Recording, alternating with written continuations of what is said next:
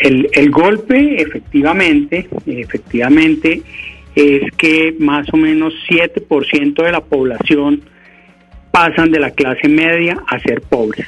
Más, eh, más o menos esa, esa es la estimación. Un golpe, digamos, eh, enorme, brutal eh, para las clases medias.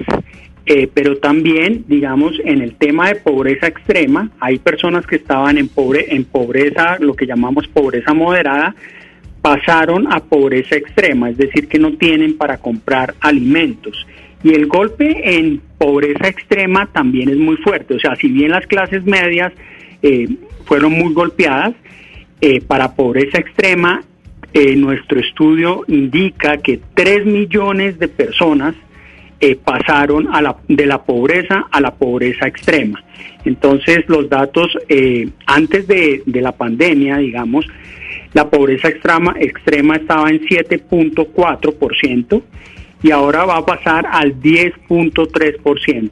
Eh, Esos son los datos. Entonces sí, clases medias y pobres, digamos, toda la economía, todos los hogares tuvieron una contracción muy importante tanto de empleo como de salarios.